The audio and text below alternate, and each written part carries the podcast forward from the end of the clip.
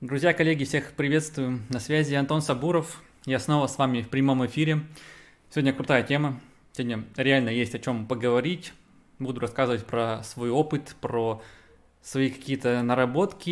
И тема сегодня будем с вами общаться, как создать digital-агентство, либо агентство по интернет-маркетингу. Вот. Сегодня будет информация для тех, кто только к этой идее подходит – для тех, кто только еще собирается, либо те, кто уже что-то делают, но ваш оборот до 1 миллиона рублей в месяц. То есть это история для там, начинающих или недавно начавших. Вот. Если вы уже набили руку в digital сфере, а, то вам, наверное, ну что-то точно вы сможете для себя взять, но в основном сегодня информация для тех, кто подходит сюда. А, вижу, что народ смотрит меня в онлайне. Ребята, поставьте, пожалуйста, значки, что все слышно, все видно, потому что может быть такое, что я забыл включить звук, хотя вроде он есть. Итак, давайте будем начинать, я параллельно слежу за вами. А, как всегда, немного я представлюсь, расскажу про себя. Меня зовут Антон Сабуров, я автор этого канала. А, с шестого года я занимаюсь диджитал-маркетингом, интернет-маркетингом. В 2011 году ушел работать на большие бренды, а в 2014 году основал агентство Веб-регата, которое некоторое время работало как агентство по интернет-маркетингу, дальше был такой некоторый пивот, смена бизнес-моделей, и мы начали а, заниматься автоматизацией а, продаж и маркетинга. Про это я сегодня тоже буду рассказываю. Вот. В конце прошлого года я продал а, долю в этой компании а, и сейчас занимаюсь своими проектами. Про один из них я сегодня вам в том числе расскажу. Как всегда, супер кратко. О чем сегодня говорим? Сегодня у нас повестка достаточно большая. Пообщаемся с вами э, с темами о том, что вообще нужно, с чего начать вообще агентский бизнес, из чего он состоит, кто должен быть э, у нас внутри в нашем агентстве для того, чтобы каким-то образом он существовал. Поговорим однозначно про там два аспекта. Это про то, что продавать а, и сколько это денег вам конкретно как э, собственнику, фаундеру принесет в карман. Вот эта история про маржинальность. А, я расскажу про подводные камни, которыми я сталкивался, которые я видел, и, соответственно, туда, куда можно еще смотреть, какие стороны развития агентства через некоторое время, когда вы, вам уже это будет немного скучновато. Такое тоже может быть. Вот, а, план на сегодня. Сегодня контента много, поэтому сегодня, наверное, в районе часа мы будем с вами управляться. А какие есть вопросы, пишите в чат, э, будет минутка, берется некоторый пул вопросов, я на них отвечу. Если вопросов будет не очень много, то отвечу на них в конце. Итак, погнали. А, ребят, сейчас на самом деле очень крутое время, интересное время, чтобы начать что-то делать, потому что сейчас многие компании, которые долгое время работали и показывали себя не очень эффективно, начинают уходить с этого рынка, раз. Приходят новички, новичкам всегда требуется а, так называемая какая-то энергия. Вот. Энергия у нас обычно ассоциируется с маркетингом, с лидами, с клиентами, с потенциальными клиентами. Поэтому сейчас очень хорошее время, чтобы начать что-то начинать делать. В частности, э, агентство по интернет-маркетингу, digital-агентство будет тоже очень актуально. Потребность подобную я вижу. Вижу это среди своих клиентов, среди людей, кто ко мне обращается. У меня был вот такой путь. Слева это был как раз один из предыдущих кризисов, кризисов 2014 год, я ушел с должности топ-менеджера а, и, соответственно, вот ушел в никуда, и из ниоткуда, собственно, начало все появляться. Поэтому 2014 год мы сидим в подсобке бара Гавана, это латинский бар в Екатеринбурге, а, и, как видите, через 5 лет эта команда в более-менее современном офисе с большим количеством людей по разным направлениям, а, с оборотом больше которого я сегодня обозначал в этой теме. Вот. Реально, тема очень быстро развиваемая. А, это бизнес, который ну, реально растет достаточно быстро. Главное, чтобы там была ваша энергия. Это одно из таких моментов, которые стоит все-таки брать в учет.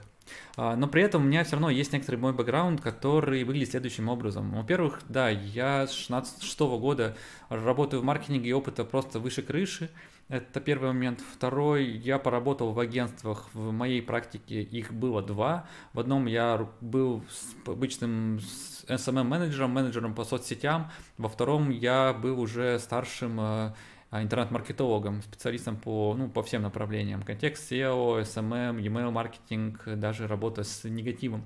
Вот. И у меня есть два года работа на, на бренды, ну вот один это e-commerce проект, я руководил направлением по соцмедиа, имел людей в штате в подчинении и, соответственно, из социалок вытягивал кучу денег на продажи. Вот. А второе это SMO, Social Media Officer, директор по маркетингу э, в региональном банке. Вот. Поэтому используйте, пожалуйста, мой мой, все, что я вам говорю, но одно маленькое но может нас очень вам сильно отличать. Это опыт. Мой опыт – это чисто практика, и от этого, конечно, э, тот мой бэкграунд, который у меня есть, он может немного отличаться от того, что может быть у вас. И в этом, наверное, какая-то ключевая разница имеет место быть. Я, как всегда, разогнался максимально быстро. Постараюсь притормозить, потому что я обычно смотрю YouTube на там x1,5, x2. Себя смотреть на таких скоростях я, к сожалению, не могу. Для кого-то, может быть, это, кстати, одна из ачивок, которые можно использовать. Итак, давайте, ребята, расскажу примерно про мой roadmap, то, как я развивался, для того, чтобы вы могли ну, просто взять как это какой-то один из шаблонов. А, ну, после того, как я ушел с должности топ-менеджера, а, ушел я в никуда, собственно, свадьбу отгулял, съездил в свадебное путешествие и типа привет, свободный мир, а, я не в занятости, сейчас буду что-то делать, что-то придумывать. Я начал искать клиентов. Это был пер первый шаг, с которым, собственно, я столкнулся. А, я начал им предоставлять услугу как фрилансер. А, собственно, приходить, договариваться за 3 копейки что-то делать, там 5-10 тысяч рублей был такой средний чек. Э, кому-то помочь с контекстом, кому-то с социалками поработать, у кого-то там со стратегией. Вот. И, собственно, я фрилансил. Вот. Это примерно у меня, на это у меня ушло там 3-4, наверное, месяца. Не так много. А после этого у меня пришел крупный клиент. Это клиент, у которого было два направления, а, достаточно больших. А, они пришли ко мне как по какой-то партнерке, то есть с ребятами, с кем я до этого работал. И, соответственно, Э, у меня появился некоторый бюджет, который я мог реинвестировать с этого проекта на специалиста. Соответственно, у меня около меня был человек, которому требовалась помощь, я человека взял к себе, и, соответственно, это был моим первым специалистом. Вот. Так как опыта до хрена, то первое, что я начал делать, это ну, давать ему какие-то небольшие задачи и, соответственно, прокачивать уже чуть дальше.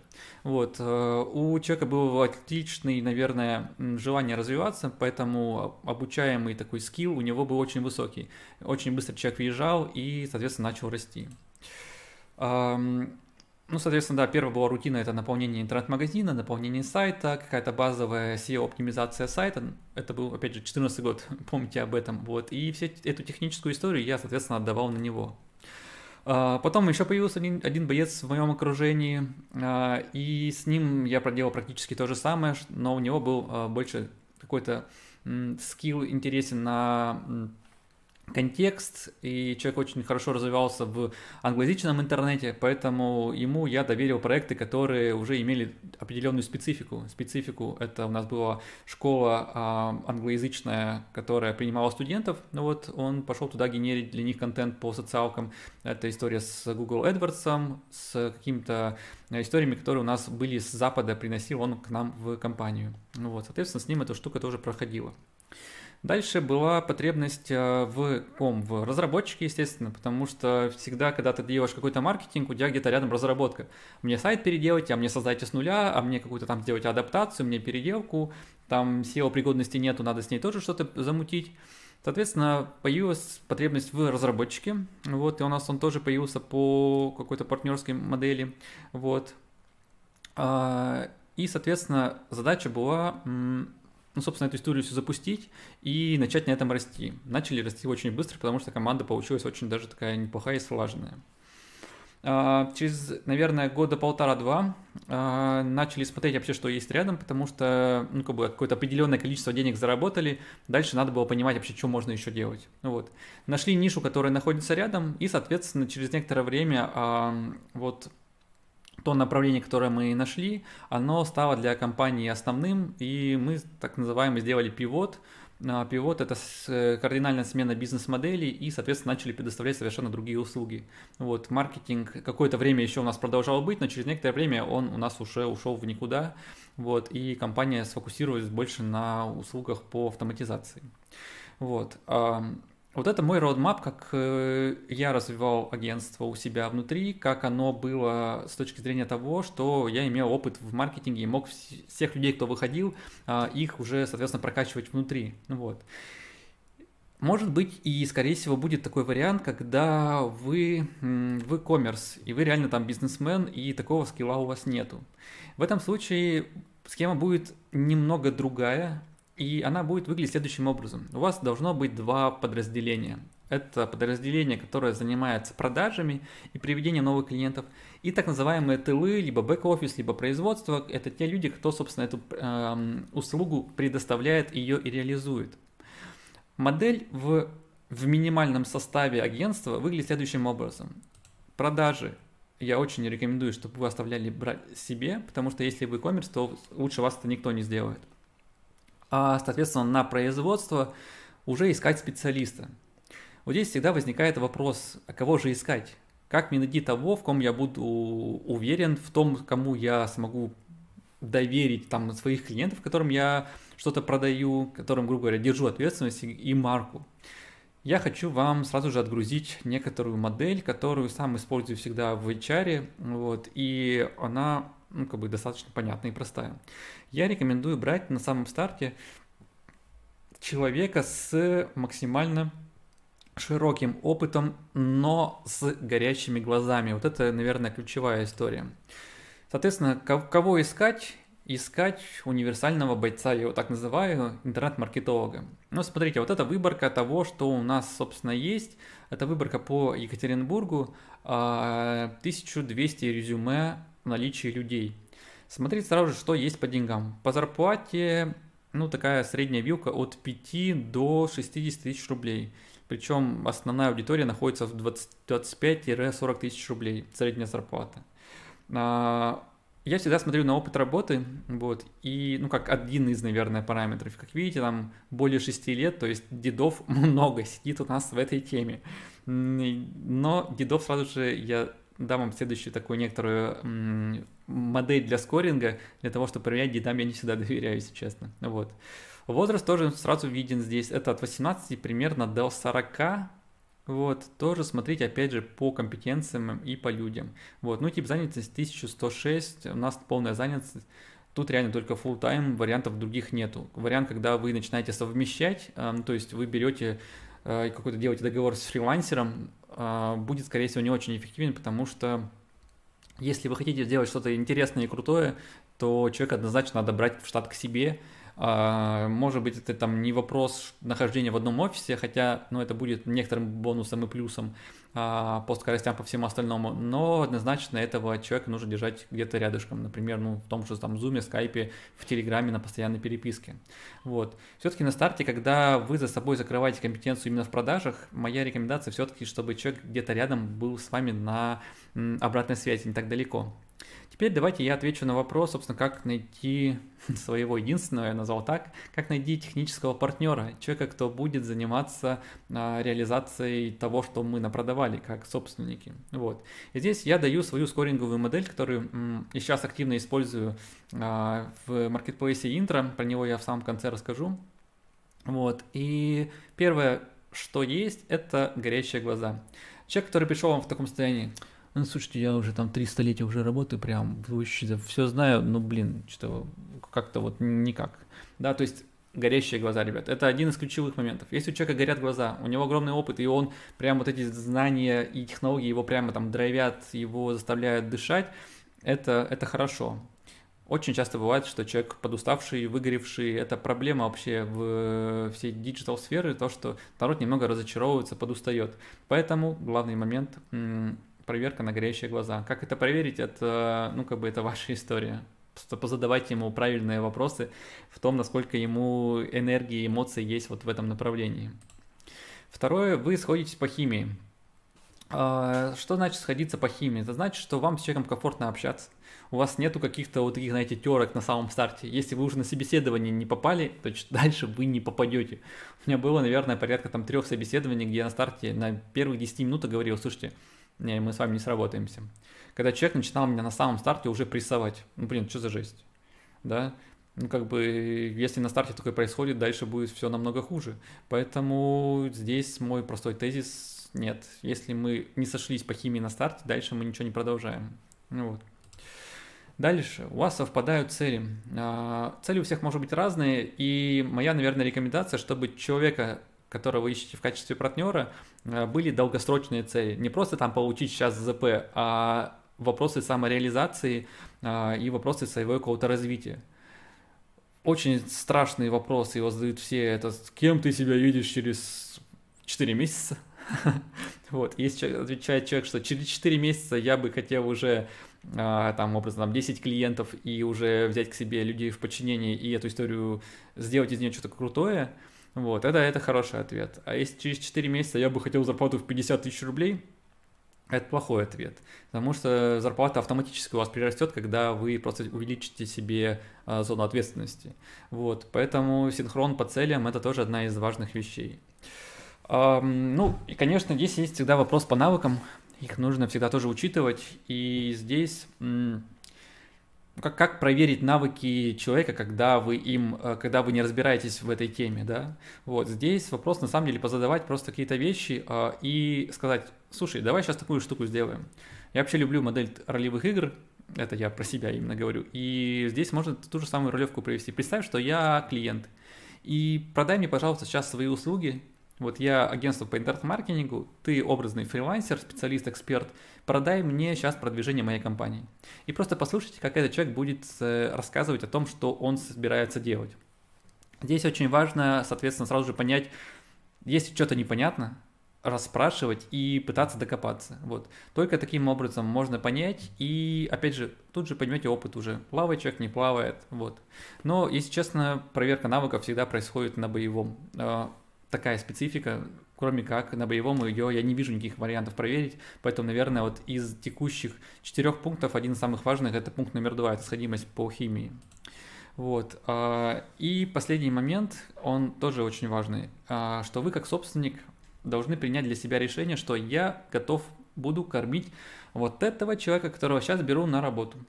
Там, если будет там какое-то маленькое количество клиентов, либо их вообще не будет, я беру на себя обязанность, чтобы его кормить. То есть это, ну, ваша ответственность за, собственно, за, за это действие. Здесь я говорю про тезис, что вы не за каждого человека, наверное, будете готовы взять ответственность. Вот. И все-таки там первые там, 5-10 минут знакомства позволяют это, собственно, уже сделать какой-то подобный вывод. Вот. Вот, ребят, 5, наверное, пунктов, которые имеют место быть. А, для выбора именно технического партнера в агентстве по интернет-маркетингу. И у нас остается очень один из важных тезисов. Большинство ребят на самом старте уходят у нас в производство, в какие-то там продукты, еще что-то. А, и здесь у нас, соответственно, сразу же возникают вопросы, на чем держать фокус. И фокус я всегда рекомендую держать на продажах. Это, блин, черт возьми, старая истина, но никто из, наверное, очень малое количество собственников агентств, с которыми я лично знаком, а, каким-то образом все-таки эту историю делают. Большинство уходит в, в, там, в кейсы, в технологии, вот эту всю историю, но очень мало кто именно на старте именно фокусируется на продажах. С точки зрения продаж здесь работает одно маленькое простое правило. Это так называемый sales процесс или там sales цикл, который точно так же идет, как и в остальных, во всех B2B сегментах. Он идет циклично друг за другом. Это подготовка, а, исследование клиента, а, выявление его потребностей, презентация, отработка возражений, закрытие клиента на деньги и, соответственно, follow-up – это какое-то выявление там следующего шага, что вы дальше делаете. И очень важный момент – это repeat sales, то есть э, продолжение с этим клиентом проводить э, какие-то итерации раз, если говорить про него именно, и второе, не останавливать ни в коем случае sales процесс, потому что это очень важно. И это проблема, которую я вижу очень сильно. Когда мы образно набрали клиентов, производство не справляется, и мы останавливаем продажи. Ни в коем случае продажи не, нельзя останавливать, потому что вы пере... Ну, смотрите, там, набрали 10 договоров, из 10 договоров там 5-7 может отвалиться по каким-то причинам. Вот то, что сейчас происходит на улице, да. Это одна из причин, которую вы не можете контролировать. Остановка этого процесса, собственно, может привести, опять же, к очень большому и плохой моменту, который называется кассовый разрыв. Вот.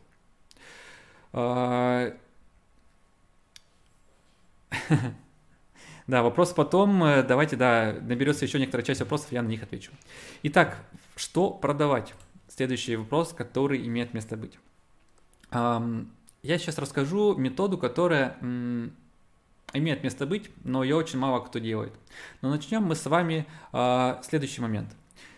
Давайте с вами разберемся в том, что продает большинство, как это, как это происходит на рынке, и оттолкнемся от этого.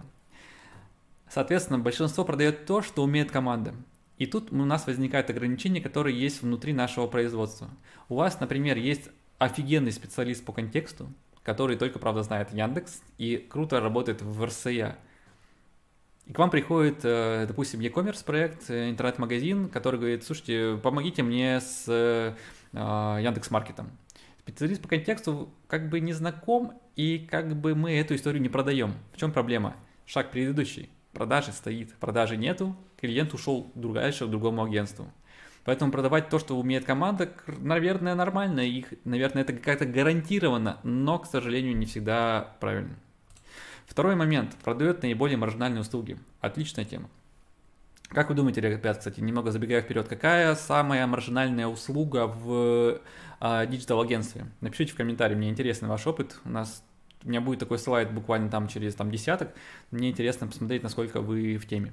А, маржинальный то, сколько у нас денег больше всего остается в кармане у себя. А, по идее, продавать маржинальные продукты очень хорошо, потому что, ну, грубо говоря, там за 100 рублей продаем, например, образно там контент в Инстаграме, и с этих 100 рублей у нас 80 остается у себя, потому что образно очень дешево стоит. Но не всегда это нужно клиенту, это другой подводный камень, который имеет место быть. Вот, поэтому этот момент тоже имеет место быть, но не самый интересный. Большинство продает то, на что есть спрос, тоже хорошо. А, хайповые вещи никто не мешает продавать, но всегда ли это правильно или хорошо? В определенные моменты появляется хайп, например, на продажу лидов. Э, продайте мне лиды там по 400 рублей в моей тематике, я готов их брать оптом. Вот. Но у вас все производство, и вы вообще хотите продавать больше, наверное, там креатив, что-то подобное, и эта история не бьется. А может быть, клиенту не нужны лиды. Про это я тоже сегодня немножечко расскажу. Вот. Поэтому тоже момент, который не всегда корректно работает.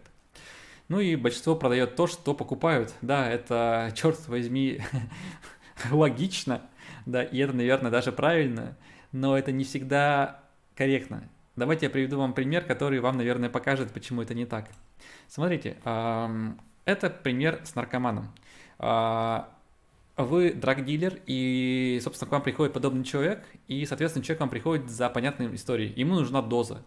Но будучи вы не драг-дилером, а более каким-то таким духовным человеком, я образно говорю, человеком, кто заинтересован в том, чтобы развить клиента, вы продадите ему не дозу, а вы продадите ему э, реабилитацию, и для него это будет намного интереснее и вкуснее. Во-первых, он дольше проживет, во-вторых, он излечится от этого недуга, а в-третьих, он будет вам благодарен всю жизнь за то, что мы ему помогли.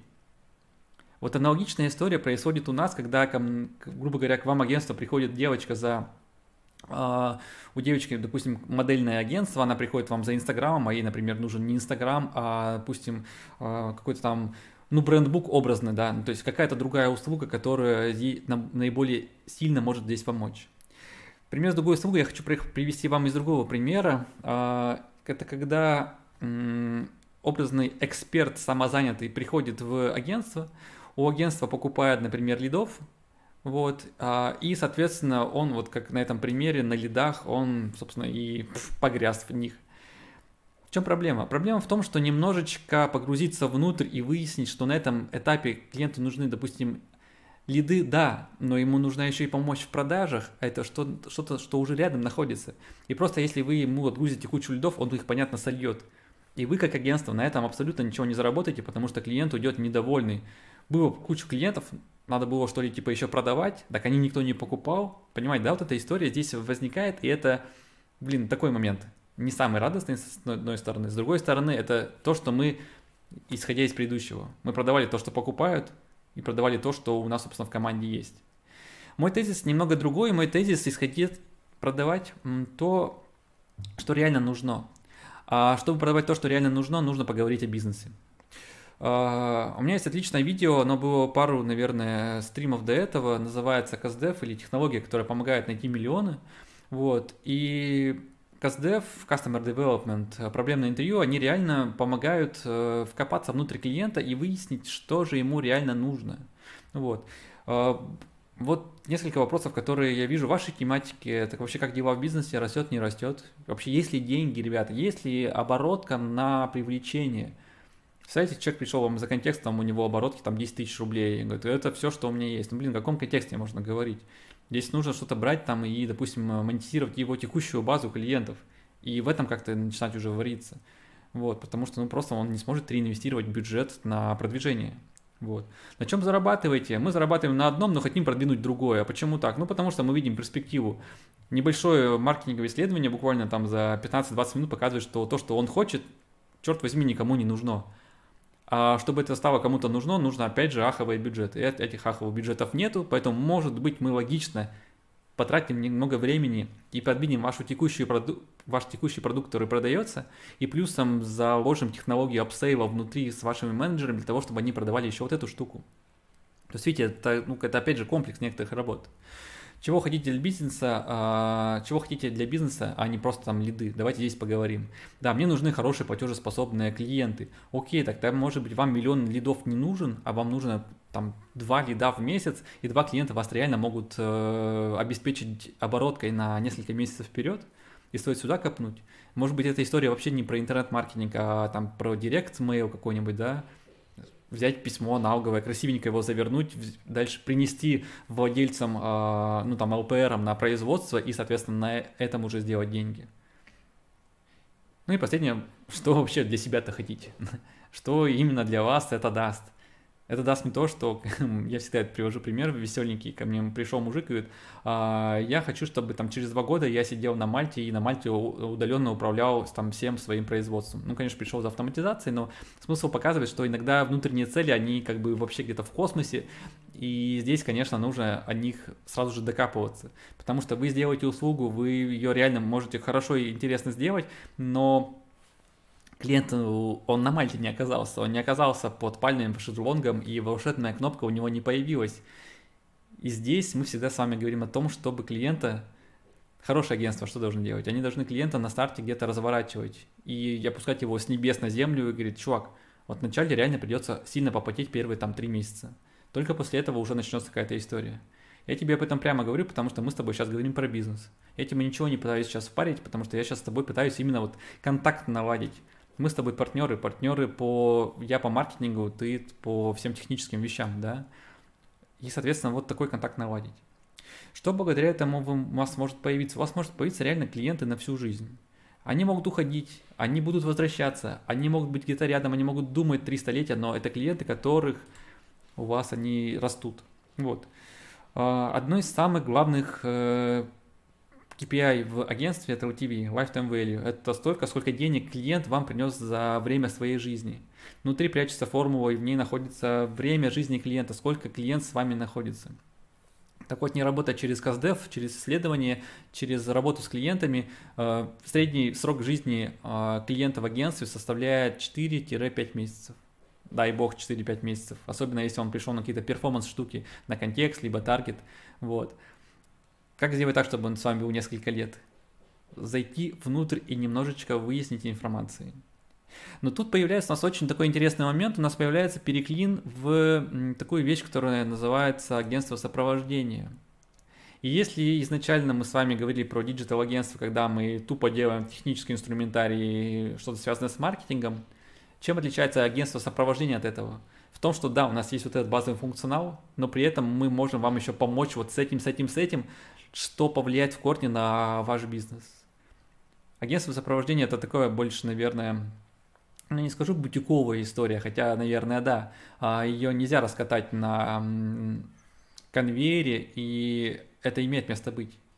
Но благодаря этому вы клиентов получаете реально на всю жизнь, и вам не страшны никакие кризисы, когда вы, соответственно, с клиентом вот в таком э, сильно интересном контакте работаете, довольно близком контакте. Здесь идет тезис, который называется взращивание клиента, что одна из проблем, которую я очень часто вижу, когда приходит клиент – у нас есть какой-то там типовой прайс, и шаг влево, шаг вправо бездна, то есть мы этим не занимаемся. Так вот, взращивание клиента – это история, когда, ну, вот он хорошо показан, да, вот на этом слайде, когда к вам пришел клиент-малютка на самом старте, допустим, это хорика, а, небольшая кафешечка, и на самом старте ему, блин, ему просто завести Инстаграм и какие-то там вот сделать какие-то минимальные наполнения, 5000 рублей, ну, как бы нету больше сейчас. Окей, мы это делаем. Но ребята хорошо работают, к ним идет, начинает идти поток клиента, оп, он, видите, уже на второй этап перешел, он уже стал чуть-чуть побольше. Вы снова рядышком, потому что вы ему реально хорошо делаете услугу. Он к вам приходит уже со следующей темой, слушайте, а, давайте мне много клиентов новых поищем, я вот тут кейтеринг запустил, допустим, или там или доставку. Супер, хорошо, уже оп, уже таргет появился, чуточку наш чек повысился, уже там не 5, уже там образно там 15. вот. Дальше он уже, видите, бык подрос, у него уже появилась там сетка, там 2-3 Супер. Что у нас может на этом этапе появиться? У нас может здесь появиться уже там разработка сайта какого-то, интернет-магазина, еще чего-то. Хоп, он еще вырос немножечко. На, на этом этапе у него появилась, допустим, там франшиза. Супер. Вы еще и франшизу здесь подключили, поэтому, видите, там одним этапом вы взрастили клиента с 5000 до, там, образно, 55. Вот. Это называется взращивание клиента, и это одна из ключевых, наверное, ролей в а, функции, вернее, в, а, в digital-агентстве, то, чтобы клиента потихонечку тащить. Плюсов есть много, минусов есть, а самый главный минус этого, что, ну вот видите, как пример с деревом, там одного небольшого какого-то ветра, либо когда вы просто ногой на него наступаете, это сразу ломается. Это очень такая связь, конечно, не сильно надежные, ну, как, собственно, и все человеческие отношения. Поэтому тут сильно зависит от э, собственника, от того человека, кто занимается коммуникациями с клиентами, и благодаря только этому можно всю эту историю взрастить. И вот здесь у нас с вами появляется новая роль, которой у нас до этого не было, называется у нас аккаунтинг. И это одна из важных вещей, потому что как только у вас начинается там плюс 5 клиентов, ну, то есть 5 клиентов образно появляется, у вас начинаются очень большие проблемы с продажами, потому что э, агентство это сервисная модель, а в сервисной модели очень много идет вопросов, связанных с текущей ситуацией, когда клиент образно там по утрам звонит, слушайте, где лиды, никаких звонков, ничего нету, вообще компания рекламная работает, вот, вы как, собственно, я сам собственник, вы должны заходить, либо там говорить человеку на производстве, да, типа там, Вась, посмотри, пожалуйста, все ли нормально, нет, не все нормально, окей, правим. Отзвонить обратно клиенту кучу времени, а в это время вы просто физически, может быть, быть на встрече, и клиент, который вам хочет оперативно получить информацию, будет недоволен. Поэтому максимально оперативно нужно выделять следующую роль, которая называется аккаунт-менеджер, человек, который будет всегда находиться на связи, и его задача как раз работа с этим LTV. Сделать так, чтобы клиент был удовлетворен и как можно дольше остался с нами в контакте, как можно дольше нам приносил деньги. Поэтому его KPI как раз завязан на а, именно то, чтобы клиент не уходил и как можно дольше с нами оставался.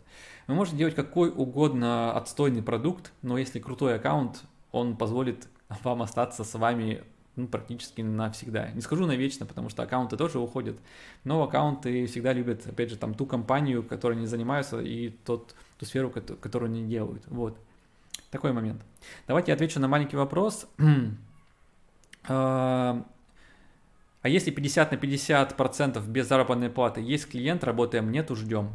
А, вот эта модель, она вот сюда никак не вписывается, потому что мы здесь говорим про то, чтобы производство, оно все-таки оно наше и мы за него какую-то ответственность несем. Если мы понимаем, что клиентов нету, то эти ребята просто пойдут на улицу. Модель, которую э, вы описываете, э, это модель уже работы с фрилансом. Фриланс и агентство – это две разные вещи. Агентство иногда дает историю на субподряд, но фрилансеров черт возьми, максимально тяжело контролировать. И это то, что является очень большим подводным камнем. Поэтому здесь э, все равно берите на себя ответственность. Это некоторая инвестиционная история на содержание вот этих птенцов, которые находятся внутри. Но мой тезис то, чтобы эти ребята работали на full тайм Их может быть мало, реально. Их может быть два землекопа, как я сейчас показываю на этом слайде. Но они находятся внутри. И задача, чтобы эти два землекопа, собственно, копали э, грунт и находили там алмазы внутри. Ну, соответственно, алмазы, наверное, все-таки это вы делаете, приводите в компанию, да, в виде продаж. А ребята, соответственно, эту историю, ну, как бы прорабатывали внутри и, соответственно, их выцепляли. Вот, это ключевой момент, его, естественно, ребят, пожалуйста, держите внутри. Я работал в разных моделях, и в модели, когда работал с фрилансерами, когда работал на субподряде, то есть отдавал заявки.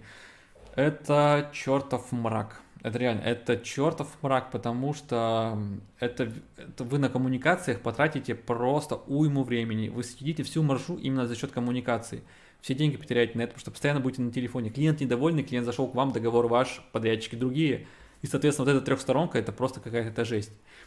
Это, наверное, один из тех случаев, когда лучше, наверное, отказаться, либо что-то придумать, чтобы сделать что-то адекватное для того, чтобы, опять же, услугу сделать. Но субподряд такой момент, не самый радостный.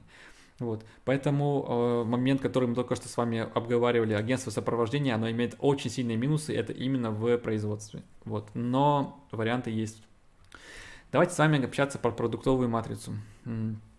Это следующая тема, которая есть. Вопросы, которые, ребят, появляются, пожалуйста, пишите, да, я на них, как вы видите, от, от, отвлекаюсь, о них говорю. Вот. А, продуктовая матрица – это одна из важных вещей, а, которые есть у агентства, и агентство очень сильно от этого зависит. Кто-то делает только креатив, кто-то занимается только разработкой. Я вижу такой момент, что сейчас не самое легкое время, и задача сейчас, ну, на самом деле, заниматься всем. Быть универсальными, универсальным агентством, агентством полного цикла по интернет-маркетингу. Вот. Ну, как вы видите, я всегда говорю, что и продажи еще где-то рядом, поэтому этот момент имеет место быть. А, продажи и маркетинг две, две сущности неотделимы, и, черт возьми, они всегда склеиваются. Потому что либо это проседает, либо это проседает. Когда вы каким-то образом можете а, двумя процессами руководить, либо иметь руки и там, и там, что тоже очень хорошо, это сильно помогает.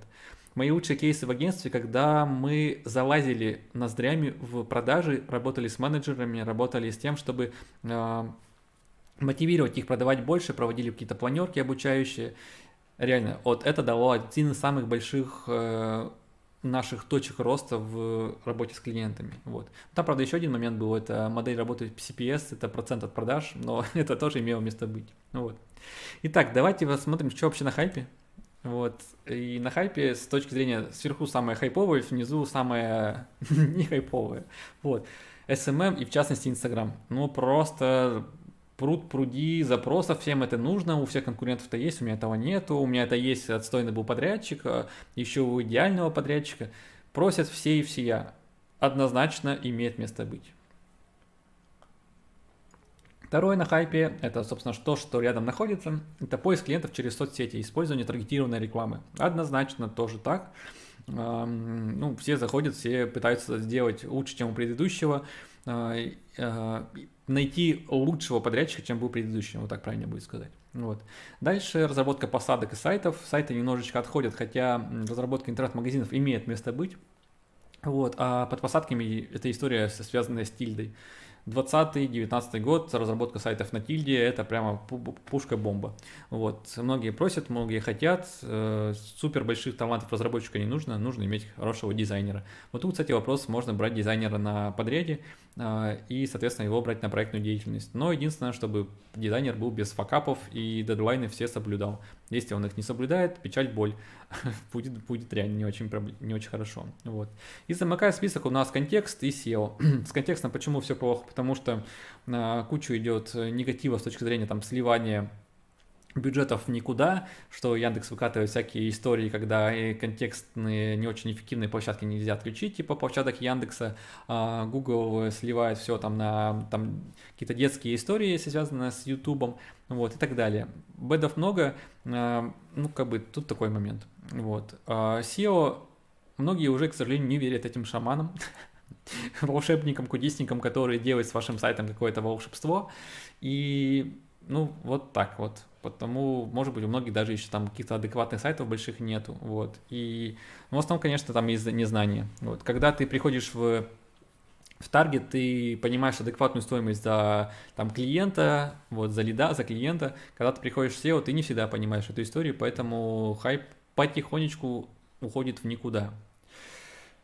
Важная вещь, которую стоит проговорить, и она касается, наверное, всех вас, это снять такие розовые очки, что digital э, агентство это что-то волшебное, что-то сверхмаржинальное, что-то сверхкосмическое. Нет, это, ребят, классический бизнес. Это реально простой бизнес, и маржа здесь, ну, может быть, чуть выше, чем какие-то там B2B истории.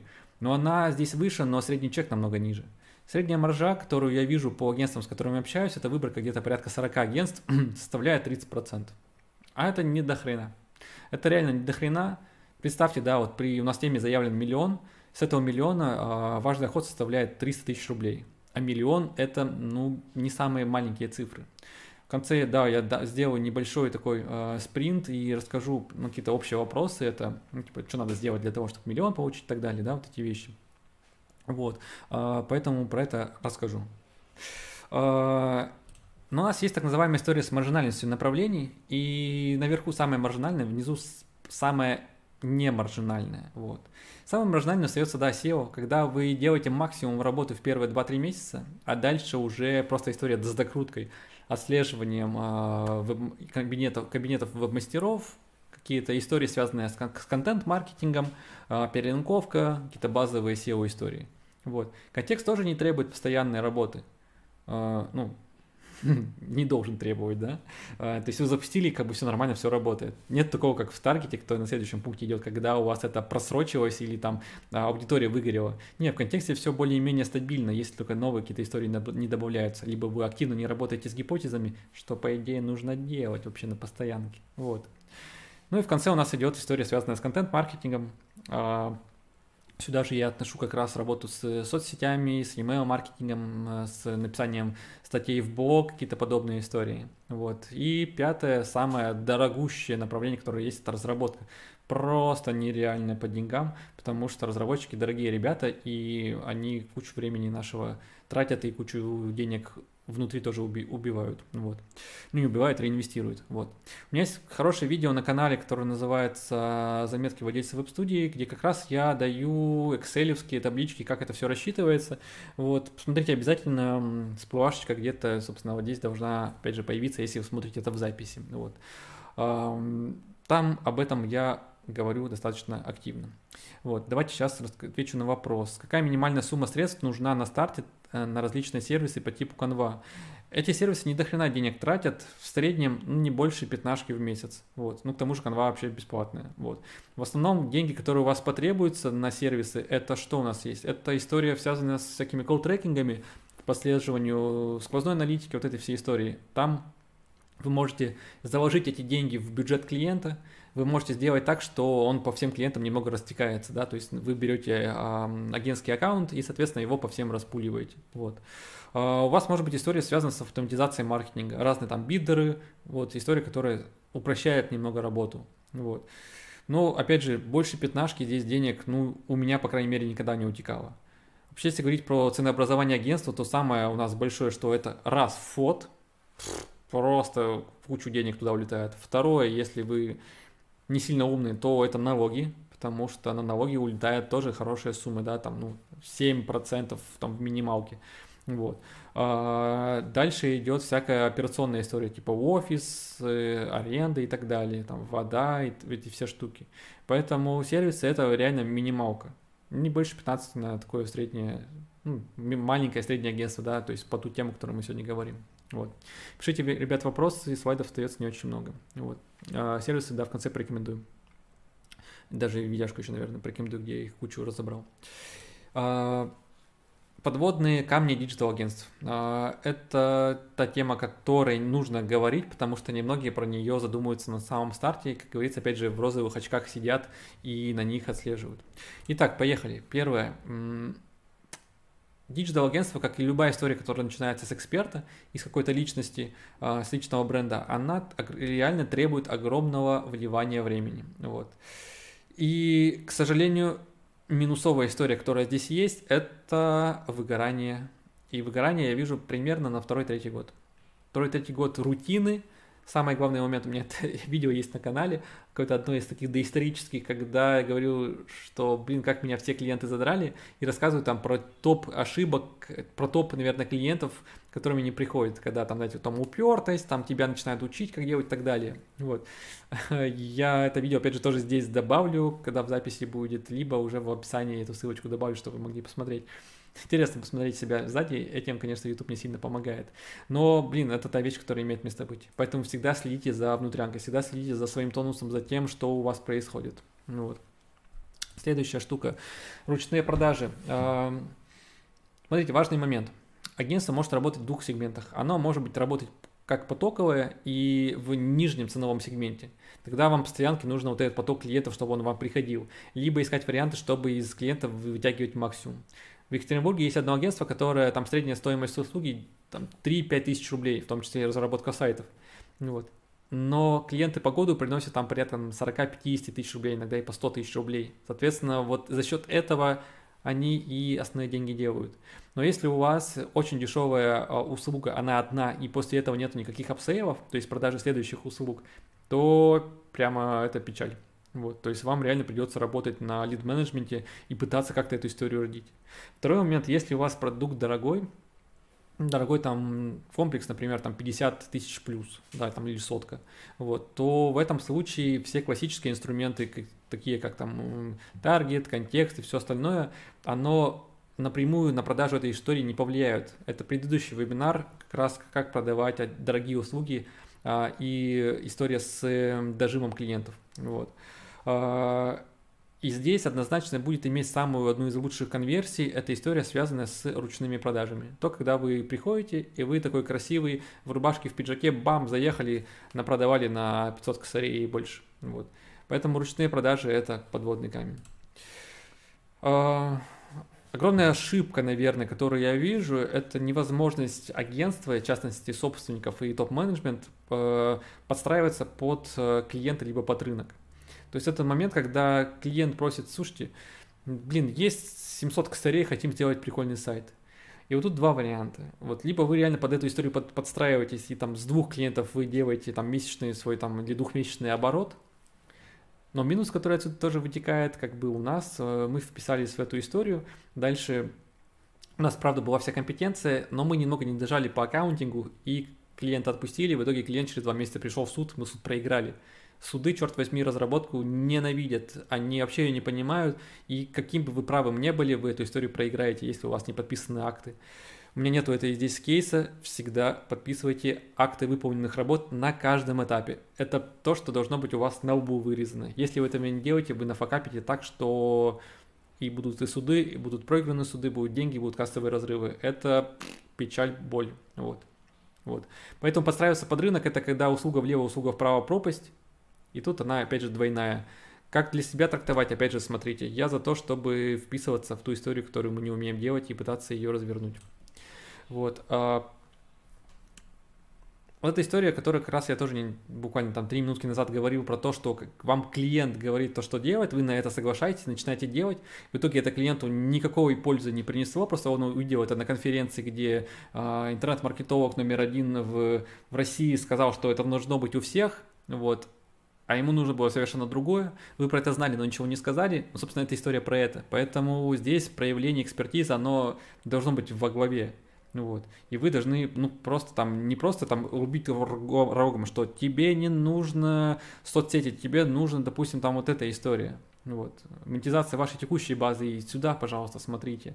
Нет, мне нужен там таргет в Инстаграме, там у меня конкурент, я эту рекламу вижу, она точно работает. У меня, ну, короче, вот эта история сюда. Поэтому одно из важных моментов просто имейте в виду. Вот. Реально, очень тяжело масштабируется. Практически, ну, вот взять за два месяца делать там x5, ну, технически можно попробовать, да, взять там цены поднять в миллион раз, клиентов станет в разы меньше, но, может быть, деньги опять же останутся те. Вот, масштабировать, что я еще сегодня делаю там, опять же, там миллион выручки, там через год хочу делать там 10 миллионов выручки. Ну, технически можно попробовать, но, блин, это, это вообще другой бизнес-процесс. Это, видите, там два разных направления. Там маленькое, среднее и крупное агентство, понимаете? Сразу перепрыгнуть из маленького в крупное очень нереально. Поэтому вот эта история про масштабирование, она и такая. И когда вы будете пытаться масштабироваться, конечно, кучу попа боли словите в плане того, что ну, там контролировать бойцов из пяти человек, да, технически можно, но контролировать бойцов из 50 человек – это совершенно другие процессы. Это какой-то линейный менеджмент, да, когда у вас есть плечи, то есть один человек контролирует там три человека, дальше каждый из этих трех человек контролирует еще по, по пять человек, и вот такая вот линейная структура. Но это тема не сегодняшнего, конечно, вебинара. Вот, но, короче, масштабируется реально плохо. Ну, из этого выходит, что агентства в реальности достаточно редко продаются как готовый бизнес, а, готовый рынок. Простите за опечатки. А, реально продается редко как готовый бизнес, потому что все завязано на персонале и ручные продажи. Как вы пробуете ручные продажи продать, хрен его знает. Но очень сложно. Но можно попытаться. Такие есть ребята, кто это упаковывает в какую-то франшизу, что-то из этого пытается делать, но чаще всего держит это фиаско. Вот. Следующая тема, которая называется перспективы. Здесь я хочу рассказать про то, куда дальше из агентства вырастать, куда дальше идти. И здесь какой-то мой опыт, который имеет место быть. Ребята, это последняя тема, поэтому накидывайте, пожалуйста, вопросы, кто сидит в онлайне. Я на них э, как раз вот после нее вам все и отвечу. И сделаю маленький блиц по тому, что важно на самом старте. Спасибо большое, кто смотрите. Вижу 10 человек, кто смотрит в онлайне. Большие красавчики. Итак, перспективы, куда смотреть? Ну, первое, это то, через что я проходил, это автоматизация маркетинга и продаж. Это тема, связанная с CRM, связанная со сквозной аналитикой, IP-телефония, все это всегда рядышком. Поэтому если вы в рамках себя эту историю каким-то образом попробуете сделать из этого еще следующее направление, это очень хорошо. Но не пытайтесь сразу же объять все. То есть все-таки какой-то фокус держите и делайте это поэтапно. Но эта история прячется рядом. Ну, по моей практике, там на второй-третий год ее можно выводить агентством. Следующее – это управление отделом продаж и работа именно с продавцами, как некоторая консалтинговая функция. Тоже отлично работает, опять же, как комбо трех историй – у вас есть работа с продаванами, у вас есть лид менеджмент, когда вы кучу лидов заливаете, SEO управляете и так далее, у вас есть CRM, где вы все это контролируете. Бамс, у вас есть целая комбо для того, чтобы с этим клиентом работать супер комплексно и уже э, делать там не просто какую-то абонентку, которая уже к этому времени может быть космическая, а реально процент от продаж, и этого клиента реально переносить в свое будущее в супер какую-то услугу. Это крутая штука, и мало кто такое в России делает. Имейте, пожалуйста, в виду, берите на вооружение. А, многие команды, э, имея внутри SEOшников, э, ребят на контент-маркетинге, они начинают заниматься созданием трафиковых площадок. Это сайты, которые продвигают, и, соответственно, с этих сайтов уже дальше либо продаются лиды, либо продается трафик на баннеры, на какие-то рекламные сетки, э, либо вообще эти площадки продаются. Одна из очень таких популярных историй, на которых можно заработать очень даже не маленькие деньги. Рекомендую. Следующее а, многие, имея такое карманное э, агентство, уходят в, именно в какую-то в нишевую историю. Это либо производство, либо это какие-то запуски бизнесов, серийных бизнесов с целью там либо их продажи, либо садить управляющих на них. Это тоже одно из направлений. Потому что, видите, вот если вы прошли э, там два верхних пункта, то есть пункт 1, номер, пункт номер 2, вы, по идее, у вас остается только одна незакрытая функция, это производство. Берете производство в себе функции, у вас, у вас, у вас суперкомпания, закрытого полного цикла с производством, с маркетингом, с продажами, со всей этой историей. Поэтому грех, ну, собственно, что-то здесь не попридумывать. Угу. Пятый пункт – это инфобиз. Многие, естественно, и начинают идти учить. Знаний слишком много в голове, опыта дофига, и это нормально, это абсолютно нормально. Главное учить без воды какой-то практикой, которая реально будет давать опыт. Это один из бизнесов, который имеет место быть. Перед софтверным я бы хотел еще да, рассказать про э, лидоген, и многие, имея опыт работы именно с площадками, с рекламными каналами, себя начинают работать как э, компания по арбитражу трафика и заниматься на, проведением рекламы на всякие увеличения там э, писок и всего остального, то, что в арбитражке, да, в CPA маркетинге находится. Вот. Многие на этом ловят некоторые бадхерты и из этого уходят, потому что клиентская модель больше денег приносит, но это одно из направлений. Вот. Ну, а шестой пункт – это софтверное направление, это разработка своих сервисов, своих а, каких-то этих историй, которые можно двигать как отдельные продукты и, соответственно, на них получать денежку. Видел, наверное, порядка восьми а, агентств, которые здесь вышли. Одно из самых крупных – это компания AIK и AMA CRM. Вы ее отлично знаете. Вот. А, поэтому это история, которая тоже имеет место быть, но денег придется очень много здесь подзаработать, потому что времени дофига уходит. Вот. И у меня впереди два слайда. Э, один из них – это тот продукт, которым я занимаюсь сейчас. Это marketplace талантливых маркетологов, называется Intro, э, куда я приглашаю всех э, руководителей, всех представителей веб-студии раз, второе приглашаю э, самозанятых экспертов, фрилансеров, и я приглашаю вас, если вы работаете в какой-то в компании, для того, чтобы вам привести консалтинговые проекты, а для всех остальных привести классические проекты. Э, у меня есть клиенты для вас, потому что обращений достаточно много, и я провожу так называемый скоринг маркетологов, с вами мы пообщаемся, как в одном из слайдов на этой презентации было проведено, пообщаемся, если все хорошо, я добавляю вас на Marketplace и готов давать вам какой-то поток клиентов, которые вы тоже говорите, насколько можете их использовать. Поэтому, кто хочет заработать, welcome, кто хочет сделать интересную коллаборацию, добро пожаловать. Ну а те из вас, кто хочет сделать какую-то совместную историю, чтобы я подсобил вам с текущими вашими направлениями, есть мои контакты для того, чтобы сделать уже какую-то там совместную историю внутреннюю, я развиваю активно новое направление у себя. Это направление бизнес-ангела, когда я прихожу в компанию, я помогаю компании достигать результатов и ускорять доступ до денег, вот, не беря за это никаких денег, но входя в вашу компанию как инфопартнер, да, как партнер, который помогает знаниями, помогает своими связями, своим опытом для того, чтобы вы быстрее до этого добежали. Поэтому мои личные контакты у вас на экране, буду рад с вами пообщаться, опять же, понять, что у вас есть, что за продукт, э, насколько он жизнеспособный и какая у вас есть внутри команда. Приходите общаться. Теперь время на вопросы, я на них отвечаю. И после этого небольшой блиц. А, так, Владимир э, спрашивает, какие сервисы вы посоветуете? У меня есть отдельное видео на как раз еще, наверное, регатовском канале, который я вам порекомендую. Это сервисы для маркетинга, которые есть. Вот, я давайте, наверное, проще туда уведу вас, там я их кучу просто рассматриваю э, с обратной связью. Давайте даже сейчас я сделаю сразу же в чатик вам дам эту ссылочку, потому что про сервисы можно говорить вечно, вот, но надо все-таки здесь понимать, для чего вы спрашиваете, для какой деятельности, что за направление, что нужно автоматизировать и так далее. Сейчас кидаю вам ссылочку на канал, где это есть. Пам-пам-пам-пам-пам.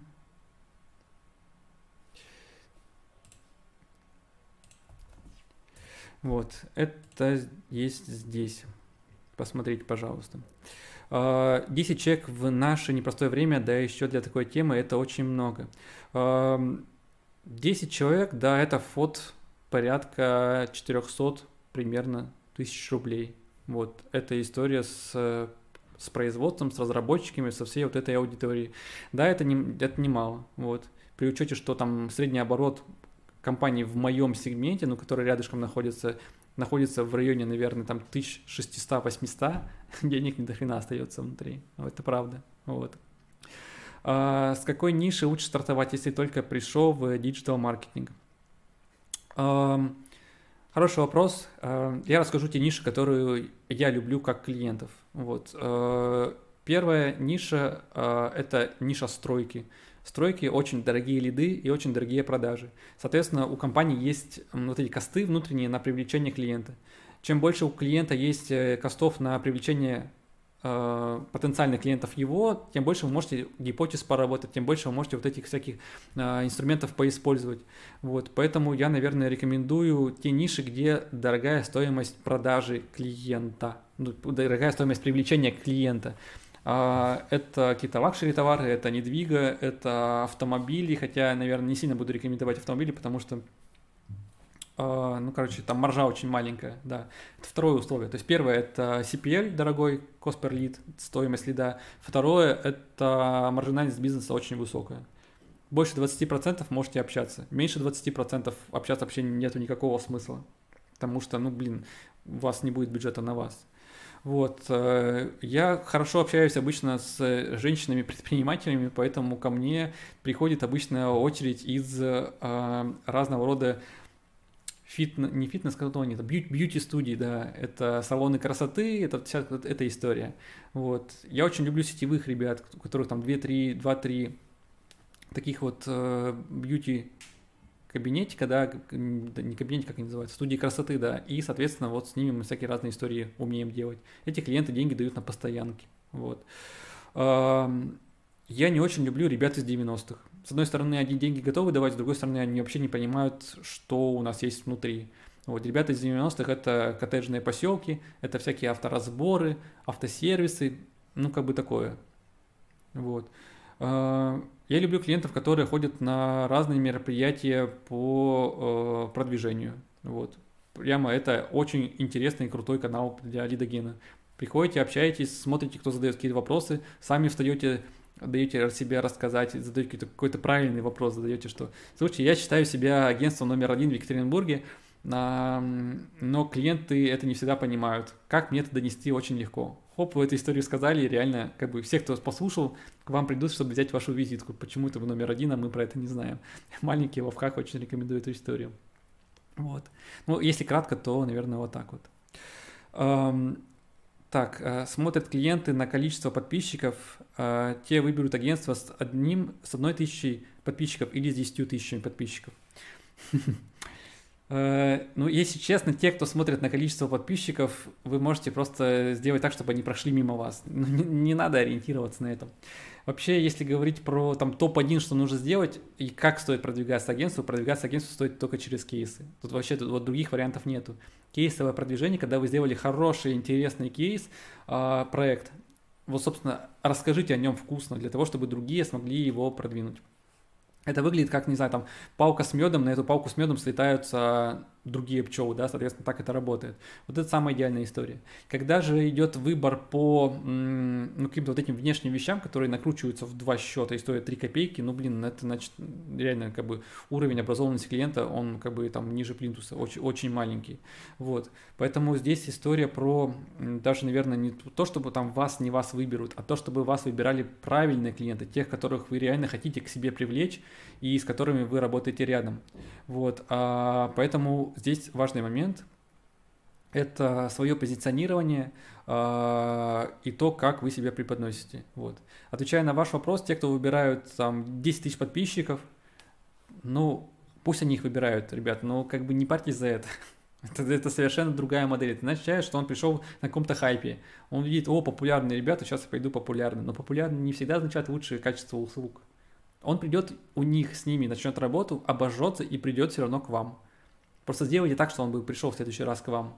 Как это сделать? Через контент. Заинтересовать его в том, что вы крутые ребята и лучше вас э, никого нету. И вот вы сделали кейс с таким же направлением, которым занимается этот клиент, и, соответственно, вот, хочешь так же, приди к нам.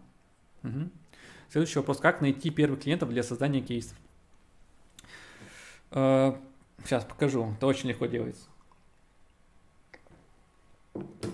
берется телефон, берется, открывается телефонная книга. В телефонную книгу заходим, делаем выборку из 10 человек. 10 человек, которые мы где-то рядышком общались, которые типа а типа что такой-то свой бизнес есть. Вот. Пишем им говорим, слушай, привет, я как бы начал этой деятельностью заниматься. А, только-только начинаю, поэтому могу максимальное количество времени а, инвестировать в, в тебя, в твое направление – а, давай встретимся, попьем чаю, кофе и пообщаемся. Вот. И, соответственно, встречаетесь и на этой встрече себя продаете. Видите, в чем, в чем выгода на самом старте? Это вы готовы работать ради кейса. Ради кейса вы готовы работать за очень маленькую деньгу, а может быть даже и вообще бесплатно. Я, конечно, не рекомендую такого делать, но такое возможно. Бесплатно почему нет? Потому что, ну, блин, ценности никакой для клиента может не быть. Вот. А, собственно, вот, вот это вариант Вариант еще проще – это брат, сват, еще кто-то, то есть что-то около вашей семьи, какие-то семейные бизнесы, вот к ним пошел. Вариант номер три – просто зайдите к друзьям друзей и спросите, слушай, замутил такую тему, порекомендуй, может, у тебя в окружении кто-то есть. То есть самый идеальный вариант на старте – это нетворк. Только благодаря нетворкингу вы получаете первых клиентов. Я вам скажу больше, ребят, через 2-3-5 лет только благодаря нетворкингу вы будете получать самых жирных клиентов, если все правильно делаете. Ну, это реально, это сарафан, это лучшая механика, которая работает. Вот, лучше ее, вот реально, я ничего пока не увидел. Давайте пока пишите следующие вопросы, я отвечу на небольшой блиц. Первое. Форма собственности. Какое юрлицо открывать? Многие на старте задумываются ИП либо ООО. Я нагеморроился, дай боже, с ООшкой. очень большая проблема с работой с наличкой, вот с этой всей историей. Поэтому максимально рекомендую использовать вам ИП. Э, очень все легко и просто и понятно. Э, те риски, которые нас пугают, типа если у вас есть обязательства, то с вас могут там квартиру поиметь. Да, такая история есть, но всегда работайте адекватно с договорами, не хардкорьте и, ну, как бы, там, не знаю, там, не берите кредитов, которых, наверное, в бизнесе именно digital-агентствами они не нужны. Вопрос номер два. А, какое налогообложение? Мои рекомендации здесь две. А, ну, тут надо вводную немного да, рассказать. Если вы работаете с прогоняете бабки клиента через себя, рекламные бюджеты, то в этом случае что вы можете получить? Какие плюшки? Это некоторые бонусы от рекламных площадок. От Директа, от Гугла, по-моему, уже нет. Вот, в основном от Директа. А там вы можете что-то получить, какую-то копейку, вытружить. Не очень большую, что-то, по-моему, 4, 5, 6% при оборотах больше сотки в месяц. Вы можете поработать с площадками типа Елама, которые возвращают до 11% денег. Но в этом случае вам как бы, деньги клиента надо прогонять уже там через себя образно. В этом случае вам э, нужна схема доход минус расход. То есть образно у вас э, оборот в месяц там миллион, но при этом 500 косарей это оборот клиента. Э, вот если вы платите 6%, то вы заплатите, сколько у нас получается, 60 косарей налогов. Если у вас доход минус расход, соответственно, с 500 косарей у вас получается 15%, это у нас получается 50, 50 с копейками.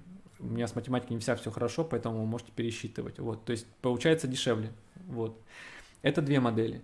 А, проще всего, конечно, 6%. Вот. Сергей пишет, Елама Шлак. Ну, блин, ну кто-то пользуется вот ради этой плюхи.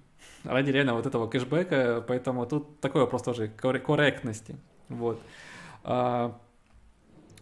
СО теперь директор отвечает своей недвижимостью даже бухгалтера. Да, там такая штука есть, но там есть какие-то лазейки. Буквально сегодня этот вопрос решал по поводу инвестиций, и юрист мне ответил, что там есть ходы, как это все-таки делается. Поэтому 100% утверждать не готов, что сейчас немного не так. Вот. И есть одна форма, которая реально помогает на налогах экономить, это патент.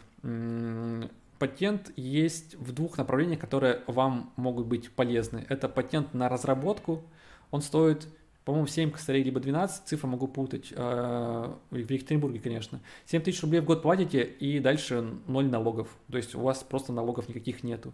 А второе – это патент на, на консалтинг. Вот. А, и под консалтинг, соответственно, все договора вы ваши переделаете как какая-то консалтинговая деятельность.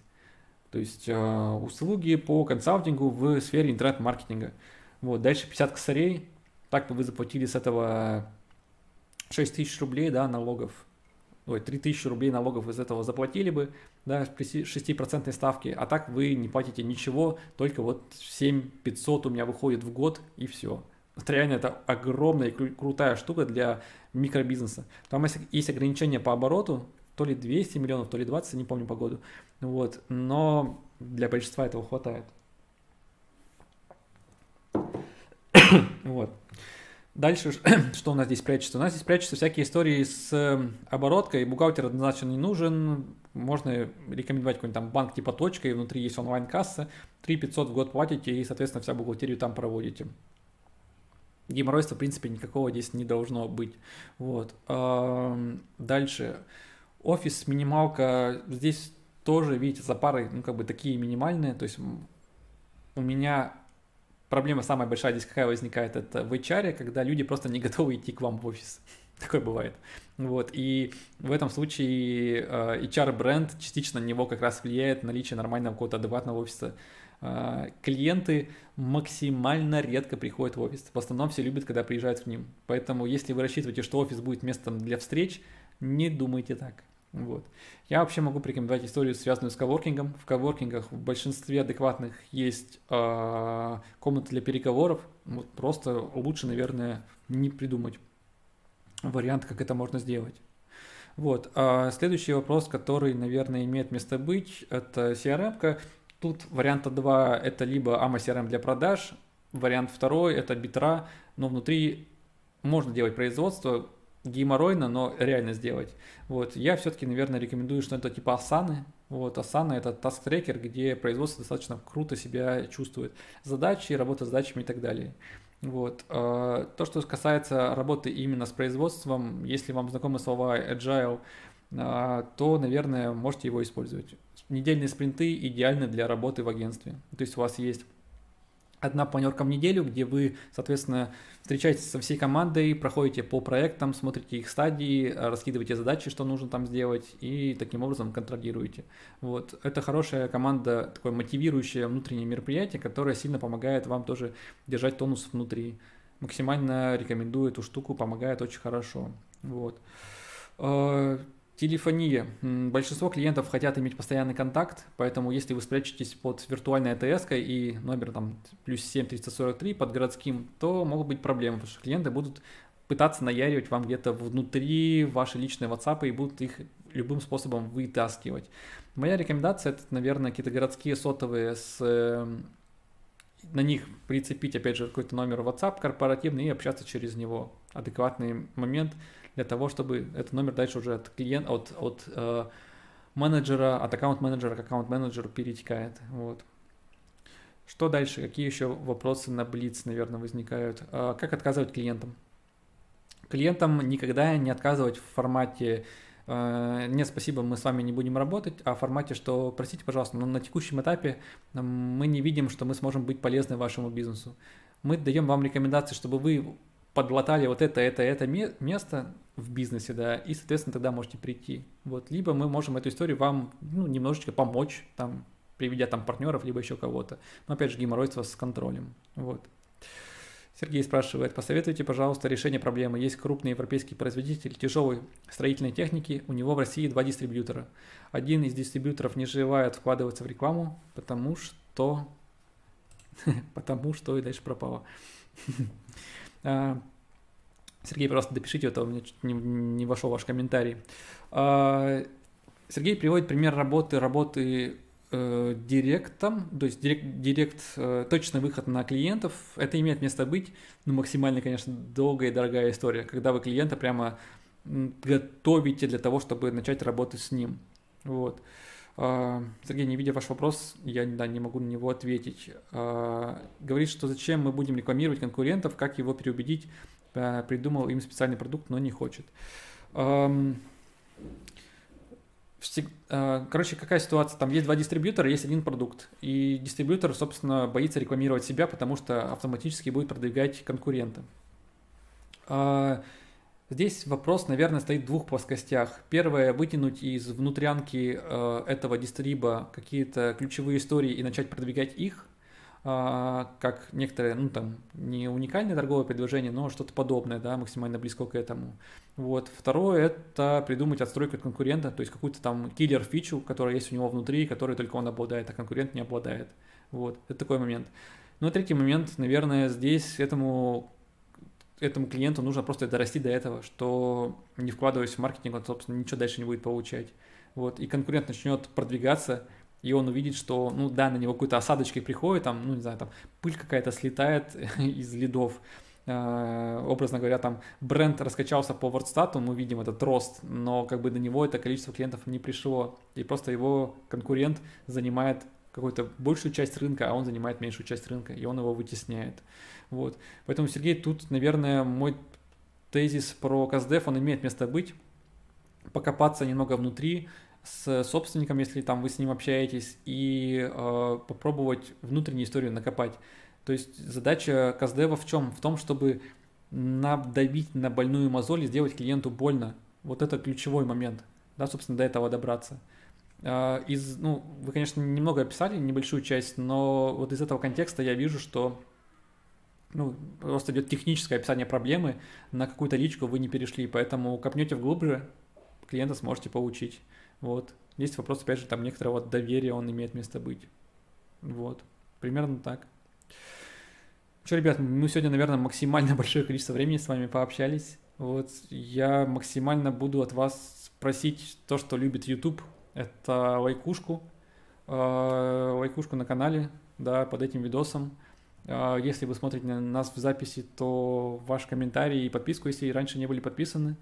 Вот, я максимально быстро, наверное, себе информацию даю в, во ВКонтакте, а, в группе и в, в группе в, в Телеграме. Вот там про обновление. Следующий стрим, если все будет хорошо, он выходит также точно в среду в 15 часов. Вот. Владимир еще успевает с последним вопросом. Какие услуги сейчас лучше всего пользуются спросом в Инстаграм? Ведение аккаунта, а, контент-маркетинг и, соответственно, а, таргетированная реклама. Тут вариантов не так много. Вот. Контент-маркетинг будет еще долго расти, работать и, собственно, никуда это не девалось. А, давайте последний вопрос я вам дам примерно стоимости, которые я вижу у себя. Сейчас я немного отмотаю на направления, которые есть. Вот. Да, хотел про это сказать, поэтому, да, не могу не сказать. Что есть по деньгам, на что ориентироваться, дабы не опускать рынок, не, не продавливать его и быть примерно в рынке. seo продают примерно от 30 косарей. За тридцатку можно, в принципе, ну, как бы найти услуги достаточно неадекватные. Контекст продают два варианта. Либо, э, если вы кэшбэк используете от разные еламы, то кто-то бесплатно ее отдает. Не очень люблю этот вариант. В среднем контекст стоит тоже где-то в районе там, 25-30 тысяч рублей. А, таргет обычно тоже где-то примерно эта же сумма. А, управление там Инстаграмом э, или там социалками, именно контент-маркетинг стоит в районе наверное, там от 20 и выше. В среднем там 30-35 агентства мои знакомые продают. Разработка посадок начинается от тридцатки, разработка интернет-магазина начинается от там сотки, вот, разработка такого нормального обычного сайта тоже где-то в районе от сотки начинается. Вот. Ну и, соответственно, маржинальность у SEO, она где-то находится. Ну, посмотрите лучше вот эту видяшечку, там более конкретно я эту информацию выдаю. Ну вот, она, она там есть. Ну вот, примерно, наверное, так. А, ребят, дайте мне знать, если вам нужно провести а, вебинарчик по тому, как продвигаться, как продвигаться в веб-студии, а, какие инструменты есть, что работает лучше, что работает хуже. С радостью соберу. Подобный опыт у меня есть. Даже у меня уже такие мероприятия были в офлайне. Поэтому в комментах мне, пожалуйста, об этом напишите. Вот, э, с радостью для вас такую штуку проведу. Ну а на этом буду заканчивать. Спасибо большое, спасибо, что выдержали. Сегодня был, наверное, такой массовый и публичный вебинар. Надеюсь, вам было полезно. Э, спасибо большое за внимание. Меня зовут Антон Сабуров. На этом я заканчиваю. Увидимся в новых прямых